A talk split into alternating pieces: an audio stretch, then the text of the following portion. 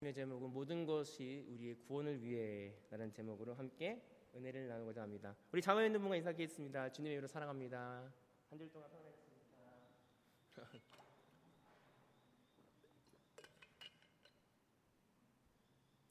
네, 네 평안하셨 평안하셨죠? 네, 오늘 말씀의 제목은 어, 모든 것이 우리 구원을 위해라는 제목입니다. 네, 나팔 오늘 나팔 이야기가 나오는데 우리가 신앙생활 하는데 아, 우리의 이치와 딱딱 맞아 떨어지면 참 좋을 것 같아요. 우리가 하나님께 기도했는데 그 다음날 응답이 돼요. 네, 근데 내가 문제가 있는데 교회에 나왔는데 해결이 돼요.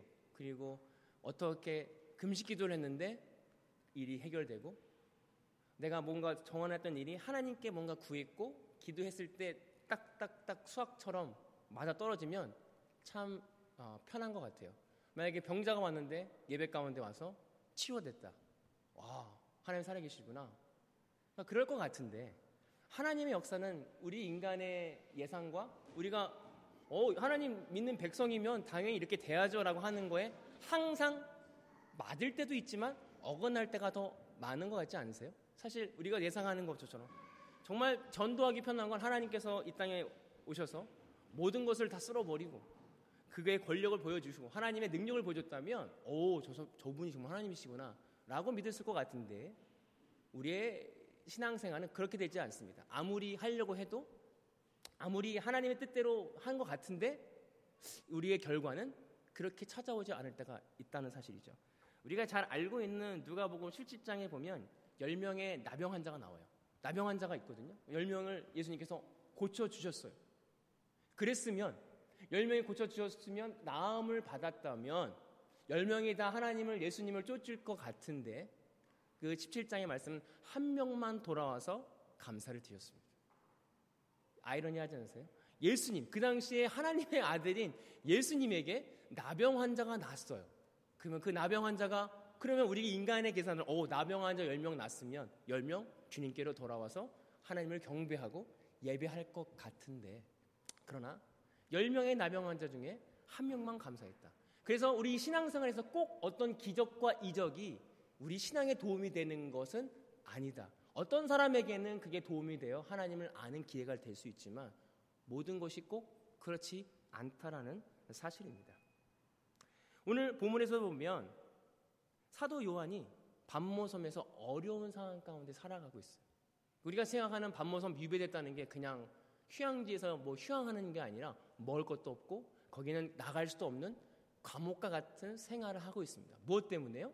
신앙생활 잘해서 예수님을 잘 믿어서 복음을 전해서 그가 받는 고통이에요. 이걸 신앙생활하는 데 있어서 전혀 이해되지 않은 상황이에요. 그리고 그 당시에는 수많은 사람들이 복음 때문에 죽었거든요. 그다음 그 정도 되면 하나님한테 예수님한테 의문을 품을 수 있어요. 아니 내가 어, 우리가 어떻게 열심히 신앙생활 했는데 왜 죽습니까? 왜 이런 어려움이 찾아온 것입니까? 우리는 그 질문 앞에 항상 답을 못할 때가 사실 있다는 사실입니다. 오늘 말씀을 통해서 우리가 그것을 그런 점을 좀 고민해 볼 수 있었으면 좋겠어요. 과연 하나님께서 우리에게 고난과 험한한 상황을 주시는데 왜 주실까? 그리고 그것이 우리에게 주는 유익이 무엇일까? 하나님이 일이라면 모든 것이 이 땅을 지으신 이가 하나님이라고 하는데 왜 우리에게 좋은 것을 주지 않을까? 우리가 생각하는 좋은 것은 왜 주지 않고 우리가 나쁘다고 생각하는 것을 우리에게 허락하셨을까? 그것이 우리 신앙생활한테 끊임없는 아, 질문 아닐까요? 끊임없는 하나님에 대한 퀘스천. 왜안 줄까? 이 땅을 지으신 분이 하나님이고 내가 그 하나님을 믿는데 우리의 삶은 계속해서 힘든 상황. 우리의 삶은 뭔가 막다른 골목에 같은 상황들이 펼쳐질 때가 많다는 사실이에요. 그것은 결론부터 말하자면 믿음이 우리가 뭘 얻어서 오는 믿음보다 그런 스트러글링에서 그 고, 고군분투하는 그 상황 가운데 진짜 우리의 믿음이 성장하기 때문에 그래요. 우리가 아까 말씀드렸던 10명의 나병 환자가 나왔을 때 그들의 믿음이 성장하지 않았습니다. 그들은 그들의 병이 나은 것 때문에 이제 자유다. 내가 다른 거 즐기지 못했던 거 삶 즐길 수 있었고 내가 하지 못했던 거 할 수 있었다라고 예수님을 떠나갔어요. 오직 한 명만 감사함으로 돌아왔다는 거예요. 우리 신앙생활에서 그 진짜 유익은 뭐냐면 하나님을 경험하는 것, 하나님을 아는 것이 그 우리의 신앙을 조금씩 더 성숙해진다는 거예요. 그런데 그것은 무언가 얻은 것이 아니라 내가 아무것도 할 수 없는 그곳에서 하나님을 경험했을 때 우리의 신앙이 조금씩 성장하기 때문에 우리 구원을 위해 우리 믿음을 위해 하나님은 우리에게 어려움을 허락하신다라고 하는 것이죠.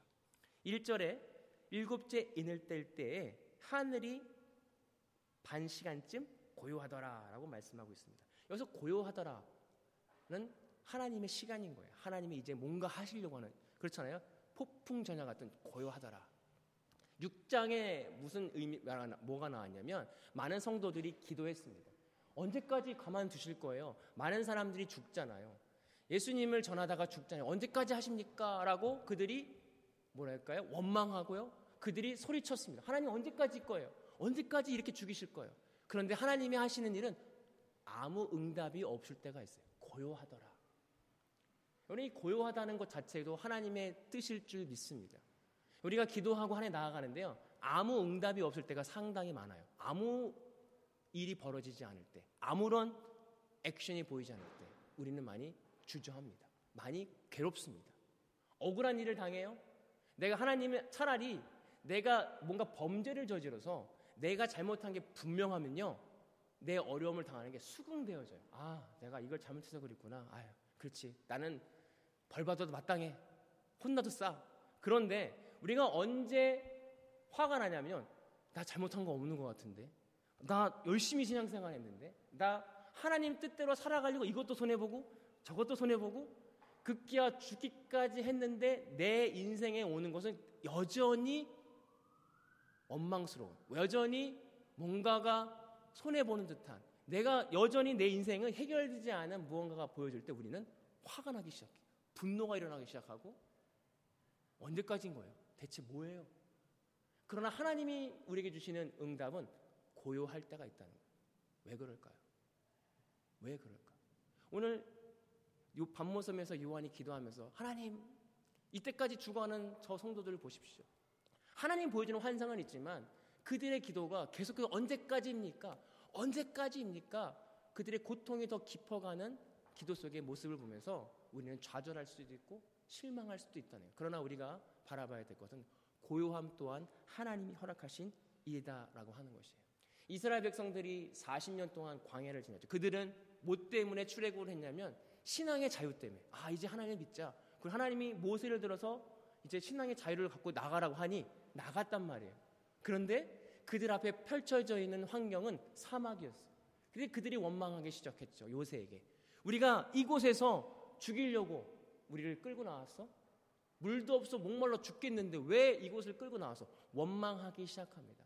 하나님은 그들에게 40년 동안 그들의 원망과 그들이 하는 그 처절한 절규 속에서 그들이 40년 동안 돌이키면서 무엇을 가르치냐면 하나님이 하나님 대심을 알게 하십니다. 사망에서 물이 나오고 만나와 매출하기로 그들을 먹이시면서 단기간에 갈 수 있는 거리를 굳이 40년 동안 뺑뺑이를 돌리면서 하나님이 그들에게 알리고자 하는 이유는 뭐냐면 내가 하나님이야. 내가 너희를 지키시는 자야. 내가 너의 참신이야 라는 것을 알리고자 하나님이 40년 동안 돌렸습니다.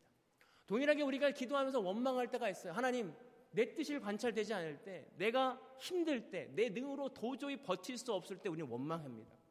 하나님 더 이상 저는 할 수 없습니다.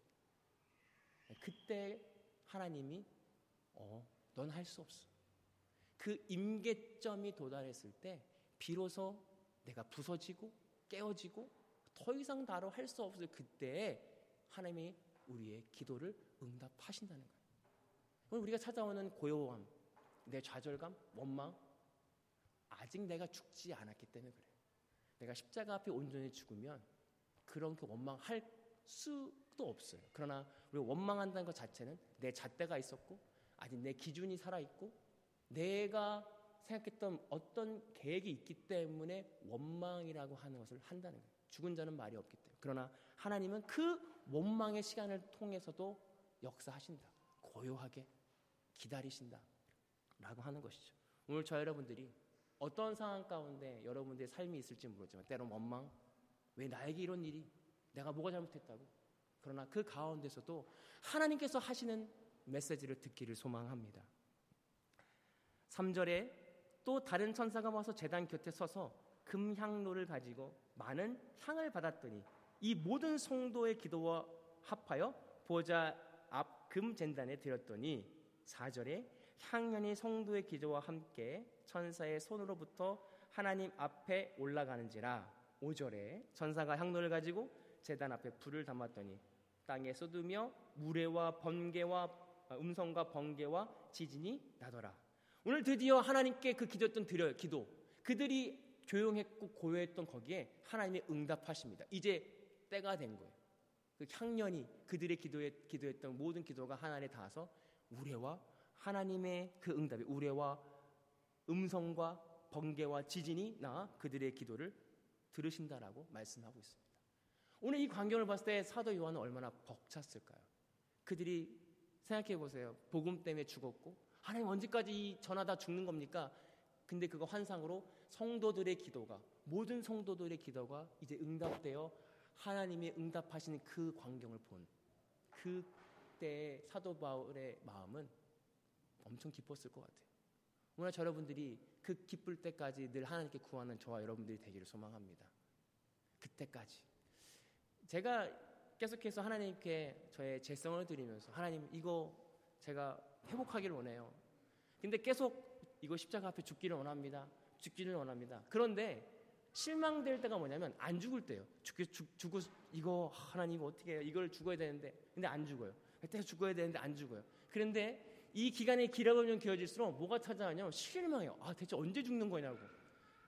그런데 어느 순간에 내가 기대하지 않을 때 하나님이 그 부분을 드러내게 하실 때가 있어. 아 나는 언제 죽을지 모르지만 내가 어떤 계획 하에서 내가 한열번 하면 죽을까? 한 다섯 번 하면 죽을래나? 내가 한 스무 번 하면 이것이 좀 죄성인들이 나아질래나? 그게 아니라 내가 뜻과 내 계획이 아니라 하나님의 때까지 우리는 늘 이거를 들여갔을 때 하나님의 때에 그것을 해결해 주시는 그래서 우리가 기대하지 않았고 내가 예상하지 못했던 그때 하나님이 그것을 해결해 주실 때 우리는 감사의 기쁨을 누린다는 거예요. 그래서 우리는 끊임없이 주님께 기도해야 된다는 거예요. 내 마음을 드려야 된다는 거예요. 그것이 응답이 되든 안 되든 왜 하나님은 듣고 계셨고 조용할 때도 듣고 계셨고 우리가 힘들 때도 듣고 계셨고 늘 듣고 계시기 때문에 우리는 끊임없이 우리의 마음을 드려야 된다는 거예요. 그럴 때 비로소 우리와 같고 지진같이 응답되는 그 시기. 그 응답은 우리의 문제가 해결되는 응답이 아니라 내 안에 있는 죄성들이 해결되는 그 문제들을 묵도할 때가 있다는 것입니다.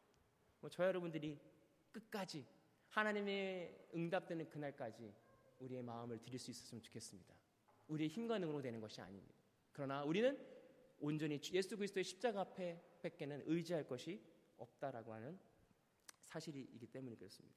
첫 번째 오늘은 네 가지 나팔이 나오는데 첫 번째 나팔이 나옵니다. 7절에 첫 번째 천사가 나팔을 부니 피 섞인 우박과 불이 나와서 땅에 쏟아짐에 땅의 3분의 1이 다 타버리고 수목의 3분의 1도 다 타버렸고 각종 풀들도 다 타버렸노라 라고 말씀하고 있습니다.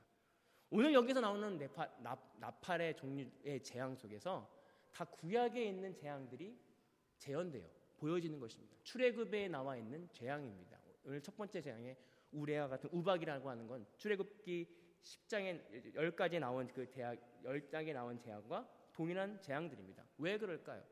출애굽을 할 때 바로 왕 앞에 데리고 나가겠습니다 했을 때 우리 신이 하나님이 나가라고 했어. 그러나 바로는 믿지 않았습니다. 그래서 열 가지 재앙을 통해서 하나님이 진짜 하나님 되심을 바로와 모든 세상들 앞에 보이기 위한 열 가지 재앙들을 허락하십니다. 동일하게 오늘 요한이 구약에 나와 있는 열 가지 재앙과 같은 것을 환상을 보면서 우리 시대에 왜 이런 재앙들을 환영하실까? 왜 열 가지 재앙, 우박과 우레와 같은 그런 것들을 왜 피바다가 되게 하고 이 삶 가운데 우리에게 허락하실까? 그것은 하나님 되심을 우리가 알게 하기 위해서입니다. 오늘 이 땅에 점점 우리가 살기 힘든 시대를 살아갑니다. 우박이 내려가지는 것 같고 더 이상 인간의 힘으로 할 수 없는 것 같은 극박한 시대로 가는 삶을 통해서 하나님이 우리에게 원하시는 것은 두렵고 떨리는 마음이 아니라 아 인간은 아무것도 아니구나 하나님이 진짜 참신이구나 그것을 깨닫게 하시기 위해서 우리에게 허락하셨다라고 하는 것입니다. 이건 경고입니다. 그러나 여기서 3분의 1이라고 하는 사실은 아직 기회가 있다는 거예요. 완전히 쓸어버려서 모두 다 우박에 통해서 죽여버리겠다는 게 아니라 아직 3분의 1은 남아 3분의 1만 탔다. 3분의 1은 남아 있다. 아직 기회가 있다는 것입니다. 저와 여러분들이 이 경고를 통해서 하나님의 은혜를 깨닫고 하나님의 하나님 되심을 고백할 수 있는 저와 여러분들이 되기를 소망합니다. 8절에 둘째 천사가 나팔을 부니 불이 큰 산과 같은 것이 바닥에 던져져서 바다의 3분의 1이 피가 되었다라고 말씀하고 있습니다. 여기서 말하는 큰 산은요, 그 당시에 큰 권력을 이야기합니다. 그 권력 또한 하나님이 던져버리면 끝난다는 거예요. 이 환상이 예전에 구약 시대의 선지자들도 봤던 하나님의 예언입니다. 그 당시에 무너지지 않을 것 같았던 바벨론과 페르시아도 망했어요. 그러면 그 당시 이 요한 새 사도 요한이 있던 그 시대는 로마 시대였어요. 정말 영원할 것 같았던 로마 시 로마도 하나님의 움직이시면 끝난다는 거예요. 바다에 던져 버린다는 거예요. 우리가 생각했던 그 큰 권력 같은 이 세상에 영원히 무너질지 않을 것 같은 그 권력 또한 하나님이 쓸어버리면 순식간에 없어진다는 사실입니다. 그리고 바다가 피바다가 피로 변한다. 오늘 출애굽기에서 바로의 그 애굽에 있던 열 가지 재앙도 하나 중 하나가 피가 된 거예요. 강이 피로 변했다는 거예요. 그래서 먹을 것이 하나도 없게 되었다라고 하는 것입니다. 왜 그 당시에 강이 피가 됐냐면요. 그 당시에 강, 물은요, 하나의 신의 존재였어요. 신. 물이 신이었어요. 아, 물이 뭔가 신적인 존재가 있구나. 그래서 그들은 물을 섬겼어요. 그래서 출애굽기에서 모세가 오경을 받았을 때 창세기 1장 1절에 태초에 하나님이 천지를 창조하시니라 그러면서 하나님의 영이 수면 위를 운행하신다. 그래서 수면 위를 운행하신다는 뜻은 그들이 생각했던 수면, 물은 최고의 신인데 근데 하나님의 영이 수면 위를 운행한다는 건 아, 하나님이 그 신보다 더 위에 있는 신이구나. 수면 위를 운행하시는구나. 그들에게 있어서 물은요, 우상이었어요. 신이었어요. 그런데 그 신적인 존재가 변해서 피로 변했다는 것은 너네가 믿는 그 신은 아무것도 아니라는 거예요. 동일하게 우리에게 말세지는 뭐냐면 우리가 생각했던 우상들이 있습니다. 그 당시는 물을 우상으로 생겼다면 지금 우리가 살고 있는 이 시대는 돈, 명예, 건강 모든 것들이 하나님 위에 다른 것을 섬기는 것들이 우상일 줄 믿습니다. 오늘 하나님께서 우리에게 그것을 피로 바꾸신다. 없애버린다. 우리가 믿었고 내가 의지했던 모든 것들을 하나님이 바꿔버리신 이유는 뭐냐면 하나님이 하나님 되심을 드러내고자 하시기 위함입니다. 오늘 저 여러분들이 어떤 우상들이 갖고 계십니까? 어떤 걸 믿고 있습니까? 여러분 믿는 것 하나님이 다 피로 못 쓰게 바꿔버리신다고 하는 경고입니다. 왜? 하나님을 제대로 믿기 위해서이다라고 말씀하고 있습니다. 12절에 넷째 천사가 나팔을 부니 해 3분의 1과 달 3분의 1이 별들, 별들의 3분의 1이 타격을 받아 그 3분의 1이 어두, 워지니낮 3분의 1이 비춤이 없고 밤도 그러하더라. 오늘 하나님께서 빛을 비추는 달도 해도 없어버리고 어두움을 주는 3분의 1을 어두웠게 만들었다라고 하는 것입니다. 이것은 단순히 우리가 보는 피지컬한 어둠이 아니라 하나님의 말씀을 의미합니다. 출애굽기 10장 23절에 보면 그동안 사람들이 서로 볼 수 없으며 자기의 처소에 일어나서 자, 자기의 처소에 일어나는 자가 없으되 온 이스라엘 자손들이 거주하는 곳만 빛이 비쳤더라. 오늘 동일하게 출애굽할 때도 어둠에 대한 재앙이 있었습니다. 보이지 않았어요. 그러나 이스라엘 백성들이 살고 있는 데만 빛이 비쳤다라고 말씀하고 있습니다. 그 빛은 무엇일까요? 하나님의 말씀이었다는 거예요. 애굽 사람들은 하나님의 말씀이 없었지만 오직 이스라엘 백성들만 하나님의 말씀을 듣고 있었기 때문에 그들에게만 빛이 비쳤다라고 말씀하고 있다는 거예요. 오늘 이 시대에 어둡다라고 하는 것은 뭐냐면 하나님의 말씀을 몰라서 길간이 아니라 그 말씀을 듣는 자가 극히 드물다는 거예요. 오늘 이 시대가 어두운 시대라고 얘기합니다. 아, 왜 이렇게 어두워? 말세야. 하나님의 말씀을 듣는 자가 많이 없고 하나님의 말씀을 듣고 행하는 자가 없기 때문에 어두운 시대라고 이야기합니다. 그러나 그 말씀을 듣는 자는 하나님 말씀대로 우리가 지난주에 배웠죠. 주의 말씀은 내 발의 등이요 내 길의 빛이시니이다. 어떤 길로 가야지 그 말씀을 듣고 가는지를 알아야 하나님이 여기 계시구나. 하나님의 뜻이 이거구나가 아는데 우리가 마음의 눈을 닫고 귀를 닫고 듣지 않고 세상의 좋은 것을 따라간다면 그것은 어둠에 살아가는 자다라고 하는 것입니다. 우리가 잘 알고 있는 사사기를 보세요. 그들의 소견에 오랜 대로 행했더라. 그들이 왕이 없으므로 그들의 소견대로 행했더라. 지금 시대가 어떻게 보면 우리의 의대로 내 생각대로 내 마음에 옳은 대로 행하는 시대로 살아가고 있다는 것. 그것이 바로 어두움에 비교하고 있다는 것입니다. 오늘 저 여러분들이 빛 대신 주님의 말씀을 듣기를 소망합니다. 그 빛이 내 삶을 비출 때에 비로소 나를 보는 것입니다. 하나님의 말씀이 내 마음을 비출 때에 비로소 내 마음이 보여지는 거예요. 내가 어떤 사람인지를 보여지는 것입니다. 지난주에 말했잖아요. 우리 눈이 강 안에서 바깥으로 보기 때문에 나는 잘 보지 못하고 다른 사람은 잘 봐요. 아유, 저 사람 코가 삐뚤어졌네. 근데 정작 내 안에 있는 영적 상태는 보지 못할 때가 있다는 사실이에요. 그러나 하나님 말씀이 내 안에 빛으로 비추어질 때 비록 나의 마음에 죄와 더러움과 하, 이런 내가 있었네. 내가 이런 사람이네. 내가 이런 아, 이런 마음에 이런 잿덩어리들이 있었네. 이것을 어떻게 해결할까? 이거에 고군분투하는 거예요. 다른 사람이 아니라 지금 내가 죽겠거든. 하나님의 말씀이 내 마음에 비춰질 때 지금 내가 이걸 해결하지 못해 죽겠는데 다른 사람의 잘못이 보일 틈이 없는 것처럼 오늘 하나님의 말씀이 우리 마음에 비춰지는 것이 은혜라고 하는 사실입니다. 이것이 우리의 십년 골수를 쪼개고 우리를 새롭게 하는 역사가 일어난다는 것입니다. 오늘 요한이 그 환상을 보는 거예요. 아, 하나님의 우리의 기도를 들으시는구나. 우리의 억울함을 남아 그냥 놔두어 주시는 것이 아니구나. 그 억울함을 통해서 우리의 진짜 모습을 보게 하는구나. 정말 우리 하나님이 그냥 내가 원하지 않는데 딱딱딱 들어주시면요. 정말 내 모습을 발견할 수 없게 되더라고요. 그런데 내가 원하는 대로 안 될 때 내 안에 일어나는 분노와 불만과 화가 일어날 때 어떻게 보면 하나님한테 내가 화를 내는 것 같아요. 어떻게 내가 전능하잖아요. 화를 내지 아니요. 우리는 죄인이기 때문에 내 뜻대로 되지 않으면 하나님한테 화를 내요. 그러나 그 화 또한 하나님께 드리면서 하나님 내가 이런 자입니다. 내가 하나님 앞에 화를 냅니다. 내가 하나님 앞에 욕을 합니다. 그 진짜 마음을 주님께 드렸을 때 진짜 빛 대신 주님이 내 마음에 들어와서 내 마음을 정결케 깨끗하게 하신다는 사실입니다. 그래서 우리에게 때로는 원망스러운 일, 정말 사람의 이치론 왜 이런 게 하는 거지? 원망스러운 일이 당할 때가 있어. 그것은 내 마음 보라는 거. 우리 마음에 마음에 드는 어, 환란과 어려움 가운데 내 진짜 모습을 발견해서 살아계신 하나님을 경험할 수 있는 저와 여러분들이 되길 소망합니다. 우리가 어떤 은혜를 받는다는 게 내 일이 관찰돼서 은혜 받는 건 3개월, 6개월이면 흐려질 수 있어. 내가 아무리 병이 암에 암, 암에서 회복된들 잠깐은 기쁘고 감사할 수 있지만 내 건강한 모습으로 인해 내 기쁨을 내 즐거움을 누리고 싶은 욕구가 살아날 수 있어요. 그러나 내가 막다른 골목에서 하나님밖에 없습니다. 내 인간의 힘으로 할 수 없습니다. 나의 부족함과 나의 어려움을 깨져서 오직 하나님밖에 바라볼 수 없을 때 하나님이 넌 못하지? 내가 할 거야. 하나님의 역사를 경험하는 그 경험이 우리의 믿음을 성장하게 한다는 거예요. 그래서 다음에 똑같은 일이 당해와도 흔들릴 수가 없어. 왜?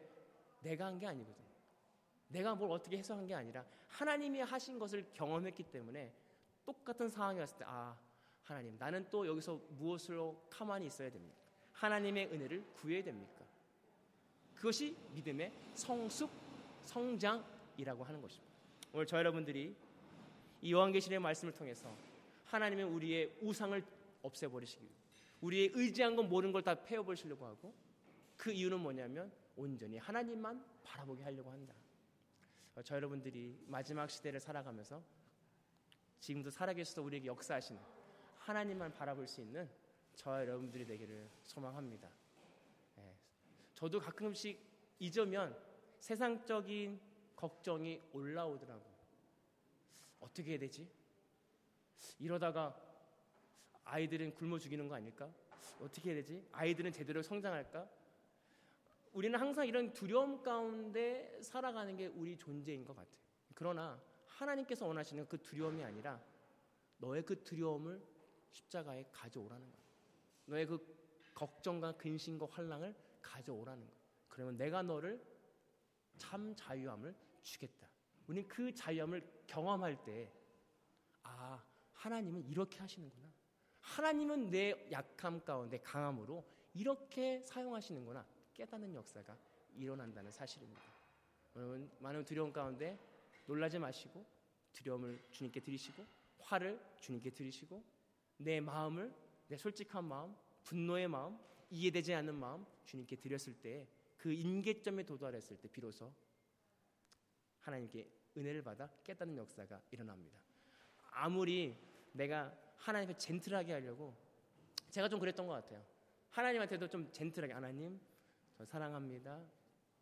그런데 생각해보세요. 막 먹을 것이 없고 당장 죽을 것 같으면 하나님한테 아, 하나님 하나님 당장 살려주세요. 어떻게 할 거예요? 막 약간 하나님한테 터프하게 나오죠. 왜? 내 인생이 막다른 골목으로 가면 우리 진짜 리얼한 모습이 나오게 된다는 사실입니다. 오늘 그 모습을 주님께 드리길 소망합니다. 그 모습을 주님이 원하십니다. 왜? 우리의 진짜 모습이기 때문에 그렇습니다. 우리의 겉모습이 아니라 우리의 속모습을 주님께 드리는 저와 여러분들이 되기를 소망합니다. 기도하겠습니다. 사랑의 하나님, 저희는 쓰러집니다. 약합니다. 그러나 우리 약함을 기다리시고 우리의 약함 가운데 강함으로 우리를 회복하기 원하시는 주님을 경배합니다. 우리의 신앙이 어떤 것을 경험하고 어떤 기적을 경험해서의 성장되는 신앙이 아니라 나의 부족한 모습과 내가 깨어진 모습 가운데 회복하신 주님을 경험하서 오는 믿음의 성장이 되기를 소망합니다. 우리의 우상을 재버리시고 우리의 힘을 빼버리시고 우리의 모든 조건들을 낮아지게 하셔서 오직 주님이 하시는 그 일을 드러내기를 소망합니다. 오늘 그 믿음 가지고 나가기 원합니다. 우리의 눈으로 보이는 건 없지만 살아계신 하나님이 하신 일들을 기대하며 나아가는 진짜 믿음을 소유하는 우리 모두가 되게 하여 주옵소서. 감사드리며 예수님의 이름으로 기도합니다. 아멘. 지금은 우리 주 예수 그리스도의 은혜와 아버지 하나님의 극진하신 사랑하심과 성령님의 감화 감동 교통하시는 은혜가 오늘 말씀을 듣고 우리에게 향하신 하나님의 뜻을 발견하고 고난 가운데 때로 우리의 깨어진 가운데 우리의 실패 가운데 역사하시는 그 하나님을 신뢰하고 나아가고 오직 주님을 바라보기로 원하고 결단하고 돌아가는 모든 성도들 머리머리 위에 이제로부터 영원토록 함께 하시기를 간절히 축원하옵나이다. 아멘. 감사합니다. 한줄 동안